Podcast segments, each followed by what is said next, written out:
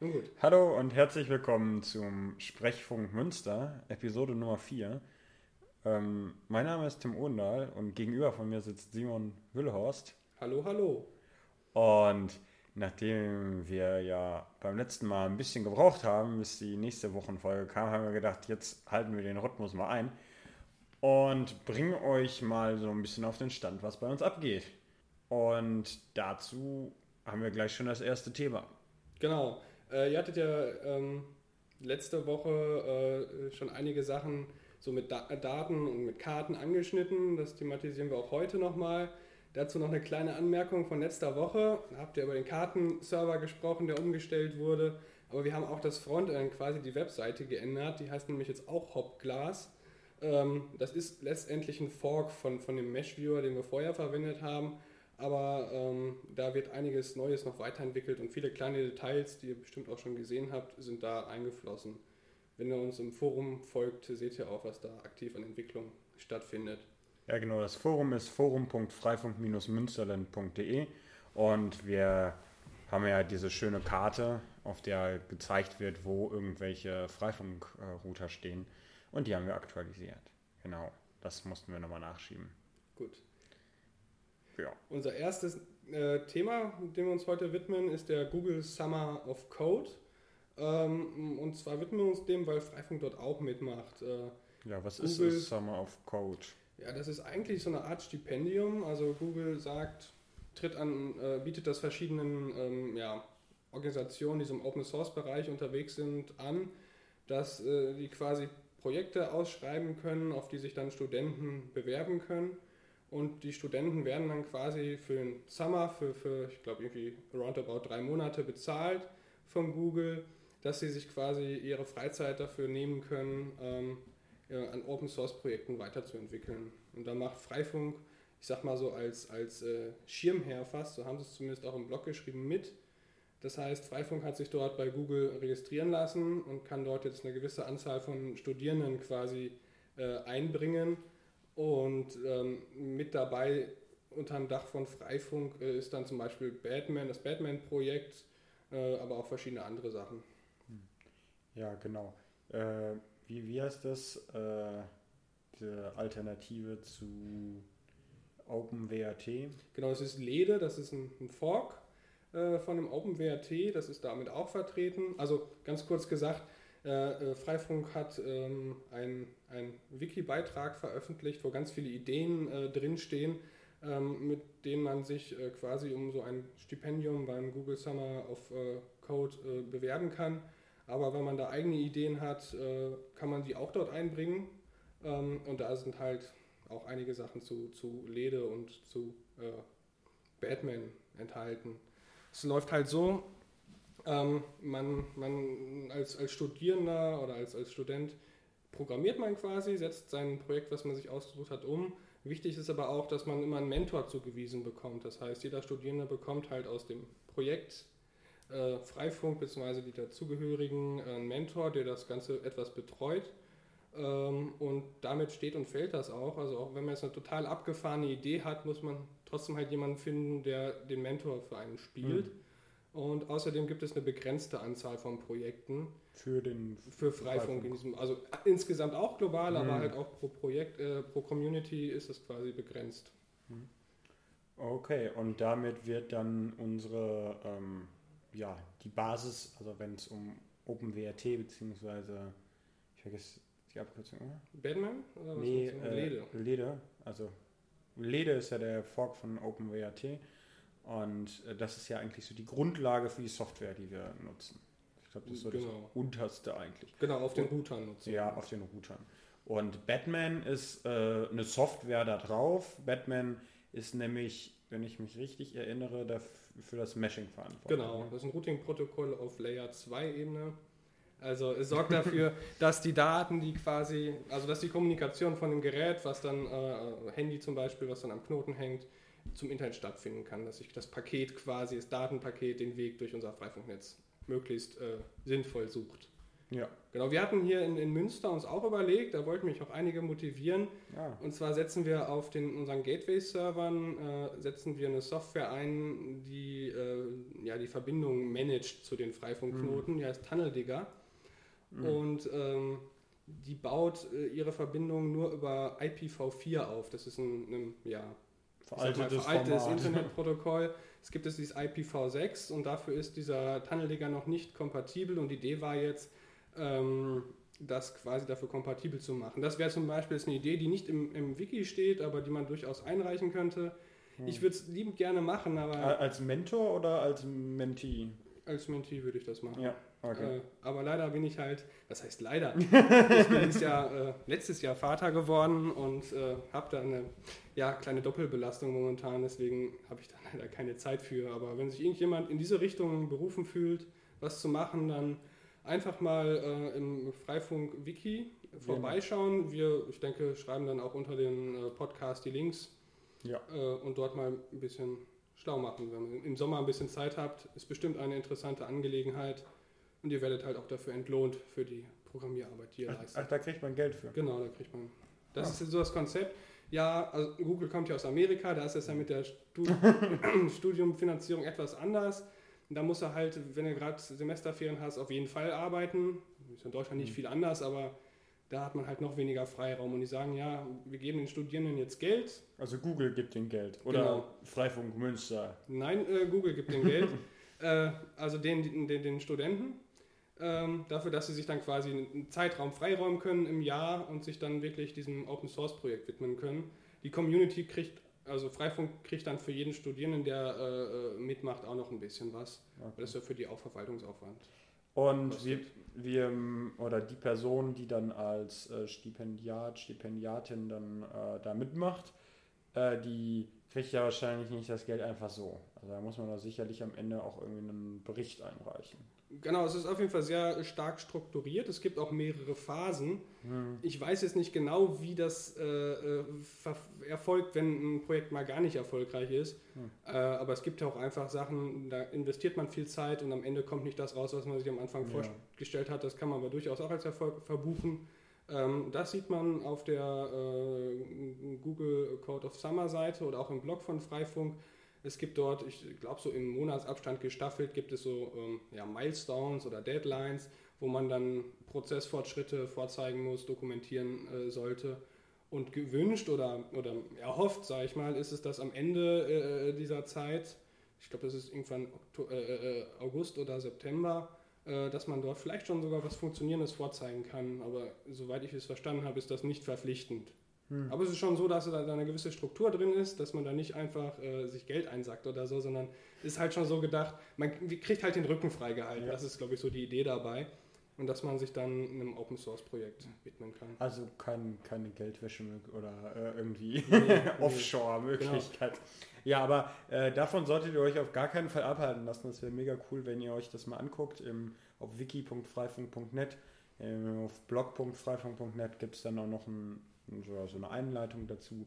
Und wenn euch da was, äh, in- was gefällt, dann scheut euch nicht, euch da irgendwie zu bewerben. Bei Freifunk gibt es ganz viele offene Menschen und äh, auch in Münster gibt es sogar Menschen, die sich hier wahnsinnig freuen würden, wenn da dann jemand mal äh, für den Tunnel, Tunnel Digger IPv6 äh, oder den Tunnel Digger für IPv6 startklar macht. Genau, und wenn ihr zum Beispiel irgendwie zu wenig zu Bezug zu dieser Meta-Community Freifunk habt, aber hier welche in Münster kennt, dann könnt ihr auch gerne uns irgendwie ansprechen oder anschreiben, dann, dann vermitteln wir da auch. Ja. Also da keine Berührungsängste haben. Okay, ja super. Dann kommen wir zum nächsten Thema. Ich habe jetzt gerade mal keine gute Überleitung gefunden, wenn es darum geht, äh, für, äh, Analysedaten fürs Monitoring und wir haben jetzt Alerting. So, Genau.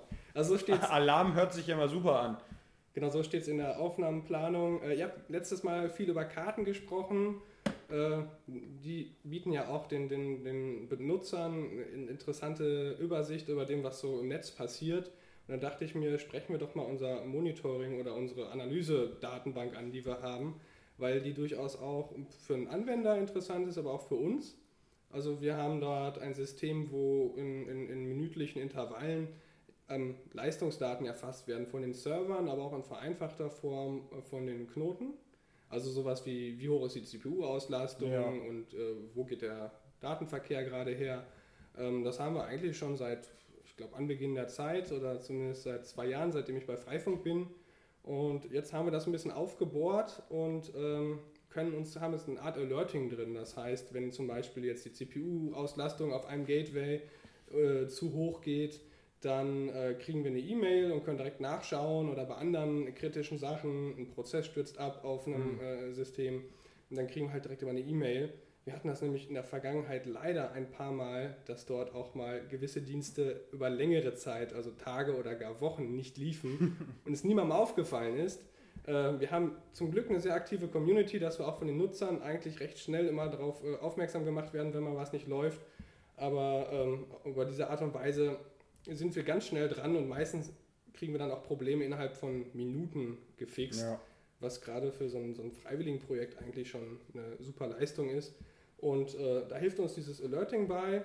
Ähm, was aber für die Anwender eigentlich interessant ist, ist halt die Datenstruktur, die da im Hintergrund läuft. Die haben wir auch auf einer Webseite schön analysiert. Das ist hier das Grafana. Genau, ne? das ist das Grafana. Hier sieht man auch gerade, wie viele Nutzer zum Beispiel äh, äh, mit Freifunk verbunden sind, wie viele Knoten wir haben. Und das ist auch so, da kann man den Tagesverlauf sich anschauen und solche Sachen. Da verlinken wir gleich den äh, Link auch unterm, Ja. unterm Podcast nochmal. Also wer da Interesse hat oder spezielle Wünsche oder so, kann auch gerne mal auf uns zukommen. Ähm, wenn er irgendwelche ja, Auswertungen haben will, wir können dort verschiedene Datenquellen miteinander korrelieren. Wenn er da mal irgendwas wissen möchte, kann Ja. er sich gerne mal bei uns melden. Ja, genau. Wir freuen uns natürlich auch immer über Data Scientists, die irgendwie Spaß an Genau. der Auswertung haben. Also eigentlich hast du das ja auch gerne und häufig mal gemacht, irgendwie so ein paar Statistiken. Genau, ich sage immer aus Spaß, bis ich dazu gezwungen wurde, äh, zu administrieren. Nee, ähm, ja, Freifunk hat halt auch immer so das Problem, dass äh, es halt freiwillig ist und nicht alle haben immer so viel Zeit nach, nach ihrer Arbeit, nach ihrem Studium zum Mhm. Beispiel. Und da muss man dann halt auch mal Sachen machen, die nicht im primären Fokus liegen. Man möchte ja auch das Gesamtprojekt am Laufen Ja. halten. Aber genauso brauchen wir halt auch immer irgendwie Designer, brauchen wir Leute, die Public Relations machen, die einfach nur über Freifunk sprechen mit ihren Freunden oder die ich, Künstler. Wir wollen ja eine allgemein gesellschaftliche Bewegung sein. Ja. Dem sind wir ja leider halt irgendwie immer noch fern, auch wenn Freifunk sich ja extrem verbreitet hat. Ähm, Ja, also die Sache ist halt, irgendwie am Anfang oder eine Zeit lang haben wir halt immer Leute gesucht, die so die Server bei uns administrieren und so, was ja schon eine sehr hohe Einstiegshürde ist. Ähm, ich bin da irgendwie reingestolpert, ich habe auch keine Ahnung mehr, wie das passiert ist. Äh, aber Ich glaube, es war Not am Mann. ich glaube, das war auch so der falsche Weg. Äh, es ist, glaube ich, einfach interessanter zu sagen, Leute, ihr habt auf irgendwas Bock, was mit Freifunk zu tun habt, hat, kommt zu uns, wir quatschen drüber, wir helfen euch, wir machen das. Äh, weil letztendlich kriegen so alle so ein bisschen Entlastung, weil uns dann halt auch andere Arbeit weggenommen wird. Und wenn man erstmal einen Einstieg in Freifunk gefunden hat, dann ist das eigentlich alles nur noch ein Kinderspiel. Ja. Also, Ja, genau. Und äh, damit Alerting haben wir auch auf verschiedenen Wegen. Die einen haben das irgendwie bei der PR, wenn da irgendwie irgendwas getriggert wird, die anderen irgendwie bei genau. Dann haben wir ja Leute, die Webserver machen, Leute, die irgendwie Routing-Server machen, Leute, die Mail-Server machen. Das sind also, ne, man denkt ja immer Serveradministration, aber das ist ja nicht alles das Gleiche. Also das, äh, Genau, das, das ist halt auch so ein Grund fürs Alerting. Wir sind ja stark gewachsen, das haben wir, glaube ich, auch in vorherigen Podcast-Folgen äh, erwähnt. Äh, am Anfang war es halt so, die dreieinhalb Rechner da, da konnte man halt jeden Abend mal drauf gucken, ob alles läuft. Das geht halt nicht mehr. Man muss das irgendwie automatisieren, man muss da irgendwie äh, eine E-Mail kriegen, wenn was nicht geht. Man kann da nicht überall manuell draufschauen. Ja, genau. Von daher ist es super, dass das, ähm, wenn sowas noch professionalisiert wird und äh, uns einfach äh, ja, Arbeit abnimmt, weil das Schlimmste ist, wenn man nur mit irgendwelchen unnötigen Mails zugebombt wird und dann macht, je, macht je, eigentlich jeder irgendwann auch die Schotten dicht irgendwie. Ja, heute war so ein Tag, da kamen recht viele Mails an. Man hat halt mal so einen Tag, wo man dann die ganze Zeit am ähm, Feuer löschen ist quasi, wo dann eine Sache nach der anderen schief geht. Aber das Die- gehört halt auch dazu. Die Freifunkfeuerwehr. ja, Super. Das Thema, hast du noch irgendwas zu? Oder? Ich glaube, die nächsten Themen, die, die, die äh, reihen sich direkt danach an. Ja, genau. Wir haben, wir haben ja jetzt noch so, wir hatten das als äh, die Short News. Mal schauen, ob die wirklich short bleiben. äh, erste war nämlich äh, die wirklichen Änderungen, haben wir ja schon besprochen. Äh, was? genau, an, an der Karte, da haben wir ja viele Änderungen. Da habt ihr letzte Mal ja selber gesagt, ihr wisst nicht genau, was dort passiert ist, deswegen dachte ich, greife ich das nochmal kurz auf, aber das haben wir am Anfang ja. schon abgefrühstückt. Ja. Und das hat uns natürlich sehr gefreut. Am Anfang haben wir uns ja über, über jeden kleinen Meilenstein mega gefreut, als wir die ersten 100 ähm, Router verteilt hatten, als wir irgendwie gleichzeitig das erste Mal 250 Leute äh, bedient äh, haben im Prinzip mit, ja. äh, mit Freifunk. Und dann irgendwann kamen 1000 Knoten und es kamen 2000 Knoten und es kamen irgendwie 5000 User gleichzeitig. Und jetzt haben wir es tatsächlich geschafft, 10.000 äh, User gleichzeitig in unserem Netz zu bedienen. Das heißt, an dem Tag waren ja noch viel mehr Leute eigentlich drin. Nur es geht um die 10.000, genau. die gleichzeitig, also in, sozusagen in einer Sekunde irgendwie äh, verbunden waren, oder? Genau, also ich habe ja gesagt, wir haben irgendwie so ein Zeitraster, in dem wir das erfassen. Das ist so eine Minute groß und da hatten mhm. wir halt, na, der, der, Zeitraum, in dem wir mehr als 10.000 Nutzer hatten, war ein bisschen länger, vielleicht eine halbe Stunde ja. oder so. Ähm, und wenn es nur 9100 genau. waren. Genau, das wollte ich gerade sagen. Also wir sind momentan wirklich so an den 10.000 und jetzt waren wir halt auch schon ein, zwei Mal drüber. Das ist wirklich eine, eine krasse Zahl. Wenn man sich das vorstellt, die sind echt gerade gleichzeitig im Netz. Wie viele ja, unterschiedliche Leute am Tag bei uns im Netz sind, können wir natürlich nicht sagen. Ähm, wir sind dort auch irgendwie der, äh, der ähm, ja, Datensparsamkeit verpflichtet, fühlen mhm. wir uns zumindest und äh, haben dort kein Logging woraus wir das ableiten können. Wir sehen halt wirklich nur ähm, diese abstrakte Zahl an Nutzern, die gleichzeitig das Netz nutzen. Ja, genau. Also wir könnten zum Beispiel, wenn wir das wollten, äh, könnten wir ja erfassen, welcher Benutzer irgendwie sich wie bewegt hat. Das wäre ja rein theoretisch möglich über die MAC-Adresse, aber ganz ehrlich, mit sowas wollen wir gar nicht anfangen, weil sowas weckt Begehrlichkeiten und da haben wir halt auch irgendwie äh, ja, Schutz, äh, äh ja. haben wir, haben wir halt für gesorgt, dass das äh, nicht so. Wir haben das schon mal thematisiert gehabt, weil die Zahl durchaus auch interessant ist, hm. wie viel, ich sag mal, Wechsel so im, im Freifunknetz ist. Ähm, haben uns überlegt, welche Daten wir dafür bräuchten und das wären halt schon sehr, ja, für uns persönlich haben wir sie zu, als zu sensibel für den Zweck eingestuft. Ja, also wir wollen selber nicht, genau. dass wir so irgendwie beobachtet werden.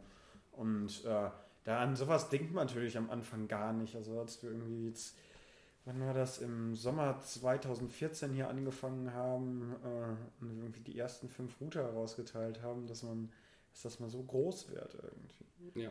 Und von daher äh, gibt es dann aber dennoch so ein paar äh, Tools, wo man, wenn man sich sozusagen, äh, wenn man bereit ist, mehr Daten abzugeben, dann äh, kann man sich nämlich in die Advanced Node Stats ähm, genau. Liste eintragen lassen. Die ist aber, also da haben wir ja gerade schon gesagt, wir setzen auf Datensparsamkeit, deswegen ist man nicht automatisch da drin, wie man das meistens kennt, dass man dann erst sich irgendwo austragen muss. Nein, bei uns muss man sich dafür eintragen, wenn genau. man äh, überwacht werden möchte. Also wir waren gerade bei der Nutzerzahl. Ähm, diese Nutzerzahl, die kommt aus den Knoten. Also wir haben ein Protokoll, was auf jedem Knoten läuft, das so Basisinformationen liefert, wie wie viele Nutzer sind gerade miteinander verbunden, so abstrakte Informationen oder mit welchem Gateway bist du verbunden, wie ist deine Qualität zu, zu den Nachbarn, die du so siehst. Hm. Ähm, die ähm, fallen alle an, die tauchen auch in der Karte auf zum Beispiel. Man sieht ja manche Funkverbindungen, manche Mesh-Links sind in einer anderen Farbe, wenn, der, wenn die ganze Verbindung ganz schwach ist.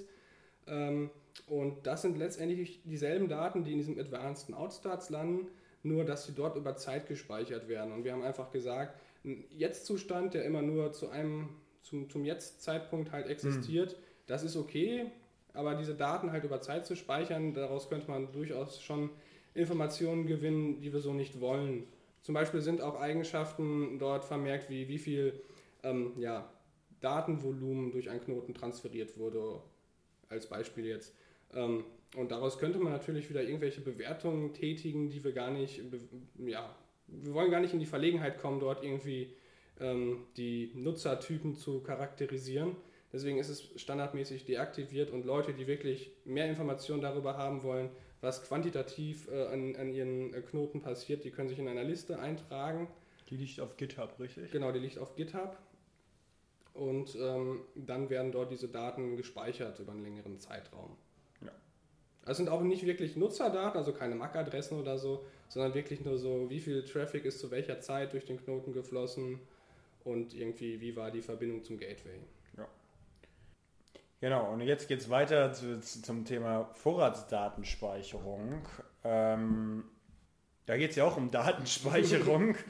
äh, und wir äh, wissen eigentlich da gar nicht, wie es weitergeht. Also wir, wir, erinnern uns, die Vorratsdatenspeicherung wurde im letzten Jahrzehnt mal eingeführt, dann wurde sie wieder abgeschafft oder nee, wurde, also sie wurde halt vom Verfassungsgericht für verfassungswidrig erklärt. Genau, wurde genau. Ja, dann hat man nochmal, hat man es wieder versucht, dann wurde es vom EuGH einge... Äh, es war auf jeden Fall eine sehr bewegte ne, Geschichte. Ja, eine, eine never-ending Story und jetzt hat man sich daran gehalten, was der EuGH, der Europäische Gerichtshof, für Vorgaben gemacht hat. Also sagt zumindest die Bundesregierung. Und jetzt hat man wieder die Vorratsdatenspeicherung eingeführt. Die wurde im letzten, äh, im letzten Sommer beschlossen und soll jetzt ab dem 1.7. Äh, angewandt werden. Genau, also die kann jetzt quasi auch schon angewandt werden. Also ein Internet Service Provider, der das möchte, der darf das jetzt auch schon ähm, äh, implementieren, aber verpflichtend ist es halt erst ab dem 1.7. Ähm, nur leider ist, wir haben uns den Gesetzestext durchgelesen und auch die Handlungsempfehlungen, die es davon äh, gibt von der Bundesnetzagentur. Und uns ist zum ersten nicht so richtig klar, wie das technisch implementiert werden soll und zum anderen, ob wir überhaupt äh, äh, darunter fallen, ob wir überhaupt verpflichtet dazu sind, ähm, Vorratsdaten zu äh, erfassen. Ja. Also zur Erinnerung, wir, wer sich mit einem Freifunkrouter verbindet, oder wer, sein, wer sich mit, ja, wer mit, seinem, mit seinem Endgerät sich mit dem Freifunkrouter verbindet, der ähm, ist ja dann nicht direkt im Internet durch den Router, sondern dann wird eine ähm, äh, zu unseren Servern geleitet, von unseren Servern zu den Servern des Freifunk Rheinland und von dort äh, ins freie Internet. Ins freie Internet. Das hört sich immer so böse an oder vielleicht auch schön an, aber ähm, genau, das ist so der Weg. Und äh, nicht wir als Freifunk Münsterland würden die Vorratsdatenspeicherung machen müssen, sondern Freifunk Rheinland. Ist das richtig? Möglich. Genau Möglich. das ist nämlich das Problem. Es gibt dort so viele Ungewissheiten, die wir als ja, juristische, wenn überhaupt Laien, gar nicht interpretieren können. Ähm, die Freifunker aus dem Rheinland, die ja dieses äh, Rheinland-Backbone betreiben, über das wir den Internetzugang anbieten, die haben auch schon vor geraumer Zeit äh, bei ähm, der Bundesnetzagentur, ähm, die, soweit ich weiß, ähm, die Ausgestaltung ähm, ja, formulieren soll, äh, angefragt, wie das denn ausschaut. Also erstens halt, ob die überhaupt angewandt werden muss für Freifunk und zweitens, wie genau und wo. Äh, haben aber bis jetzt immer noch keine konkrete Antwort erhalten. Ja, also da wird sich, gucken wir noch, wie das passiert. Es gibt ja auch manche Leute, die denken jetzt, oh, wir müssen ab dem 1.7. dann einfach Schluss machen. Aber äh, ja, das ist halt alles, das sind alles noch irgendwie ungebackene äh, Brötchen. Das, äh, da müssen wir, ja, guckt da am besten mal, verfolgt da unsere Webseite freifunk-münsterland.de und da halten wir euch auch, sofern wir das können, auf dem Laufenden. Ich glaube, aktuell ist gerade auch ein Artikel in Arbeit Genau. Also wir haben uns jetzt lange Zeit auch zurückgehalten. Wir beschäftigen uns da vielleicht schon ja, intensiv ein, zwei, drei Monate mit. Haben das aber vorher auch schon auf dem Schirm gehabt. Wir wollten nicht irgendwas raushauen, wo wir sagen, ja, wir werden alle sterben nach dem Motto. Alles äh, wird untergehen, weil wir es einfach nicht wissen, weil wir einfach nicht genau wissen, was es für uns bedeutet. Nur leider ist es jetzt immer noch so, sodass wir zumindest jetzt entschieden haben, ja, es zu sagen, dass wir nicht wissen, was auf uns zukommt bezüglich der Vorratsdatenspeicherung dass ihr zumindest wisst, dass es dort etwas gibt, was potenziell ein Problem für Freifunk ist. Ähm, wir halten euch aber, wie Tim schon sagte, da auf dem Laufenden. Ja, ja. Damit haben wir jetzt schon eigentlich unsere Agenda abgearbeitet. Ja, kommen jetzt zu unserer neuen Rubrik, äh, dem Dollarzeichen-Tool der Woche. Dollarzeichen-Tool der Woche. Ich wollte gerade sagen Service der Woche. Diesmal ist es das Wiki der Woche. Äh, das ist nämlich Confluence. Genau. Wir haben früher immer DokuWiki verwendet Und jetzt sind wir auf Confluence. Wie sind wir auf Confluence gekommen? Äh, ich glaube, der KGB Wex, der ist auch ein Freifunker hier aus Also Münster. Der Ingo Otter. Genau, Ingo Otter. Ähm, der hat das äh, einfach mal in den Raum geworfen, weil so Diskussion war, es gab gewisse Unzufriedenheiten mit dem vorherigen Tool. Äh, und hat das in den Raum geworfen und wir haben es mal ausprobiert und für alle recht gut befunden und haben uns dann auch entschieden, es zu nutzen, weil es da auch ein Import-Tool gab. Wir konnten unsere alten Daten alle übernehmen. Das hat auch schöne Funktionen, wie wenn wir mittwochs unser Treffen haben, das dokumentieren wir auch immer. Und da können wir quasi live alle in einem Dokument schreiben und sehen, was der andere schreibt und können so quasi kollaborativ ähm, ähm, an dem Protokoll des Treffens arbeiten. Das ist sozusagen eine Mischung aus Wikipedia und Google Docs oder Ja, so DokuWiki und Etherpad. Genau, so könnte man es bezeichnen. Hat leider für ja, manche Menschen, die Probleme mit der Bedienung von GUIs haben, also Ja, von GUIs. grafischen Oberflächen, Ja.